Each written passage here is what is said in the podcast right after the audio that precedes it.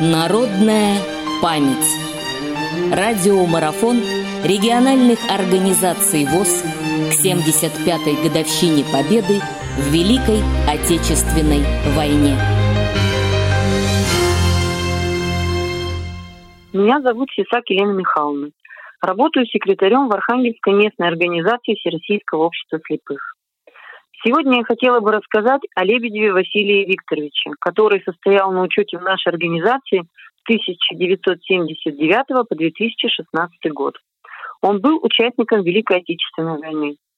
Еще при жизни он успел рассказать нам историю своей службы, которая была записана с его слов. Я прекрасно помню этот день. Июнь 1941 года, 22 число.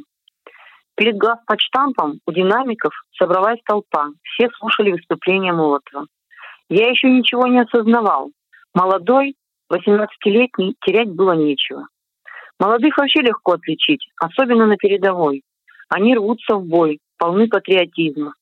Тогда на площади боялись семейные. Страшно было им. На войну пошел добровольцем. Призвали 3 марта 1942 года. Москва, Калуга, Курск, Витебск, Минск, Калининград, где я только не воевал. До Берлина только не дошел. Там хватило и без нас. Под Витебском контузия была. Рядом взорвался снаряд. Меня засыпало землей. Не мог пошевелить ни рукой, ни ногой. Думал, что там не останусь. Нет, откопали. Были у меня товарищи фронтовые, без них никуда. Знаете, в армии тоже живут ячейками, семьями. После контузии в трех госпиталях побывал. Дали выписку. Служба в глубоком тылу с ограничением ходьбы. Как сейчас помню, привезла сестра на станцию Мытищи, а там запасной полк стоял. Они меня забрали и поехали. И снова я на фронте. Неразберихи много было. Провод оборвался, связи нет. У командира может и солдат уже не быть, а он сидит, приказы отдает. Но с первого дня я не верил, что нас немцы победят хотя и под Москвой они были. Писал письма домой. У нас семья большая, три брата и сестра.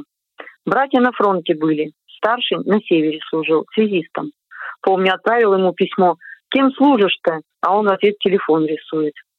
Писал матери, она в Архангельске жила, мол, жив-здоров, все хорошо. Операция немом по освобождению Белоруссии. Мы на несколько километров растянулись, а немцы бомбят батюшки святы. Досталось так, что головы нельзя было поднять. Все кругом кипело. Горели поля. Уже зрелая рожь и пшеница. Сколько народу там утонуло. Спасибо, выручили летчики-французы. В 45-м выдали продуктов на 40 дней и на восток отправить хотели. Но что-то пошло не так, отменили. Не знал, что завтра домой пойду. Играл в шахматы. Пришел командир роты. Что нового спрашивает? «Да вот, в шахматы играю», — ответил я. Спросил у меня отчество. Только после этого новости рассказал. Долго до дома добирался. Поезд на Дальний Восток до Ярославля довез, дальше сам. Приехал на следующий день на работу пошел. Пришлось трудно. Сначала нужно одеть что-то на себя, а ничего нет. Первым, кто вернулся, еще полмешка муки и 10 килограмм сахара давали. А потом уже ничего не осталось. Много нас таких. Учился в вечерней школе три года. Два в техникуме. Институт марксизма-ленинизма окончил. Главным механиком на заводе стал. Когда демобилизовали, в КГБ приглашали служить. Отказался. Там за народом нужно следить, искать. Грязное дело подозревать в каждом врага. А я и так насмотрелся. Грязи и неурядиц.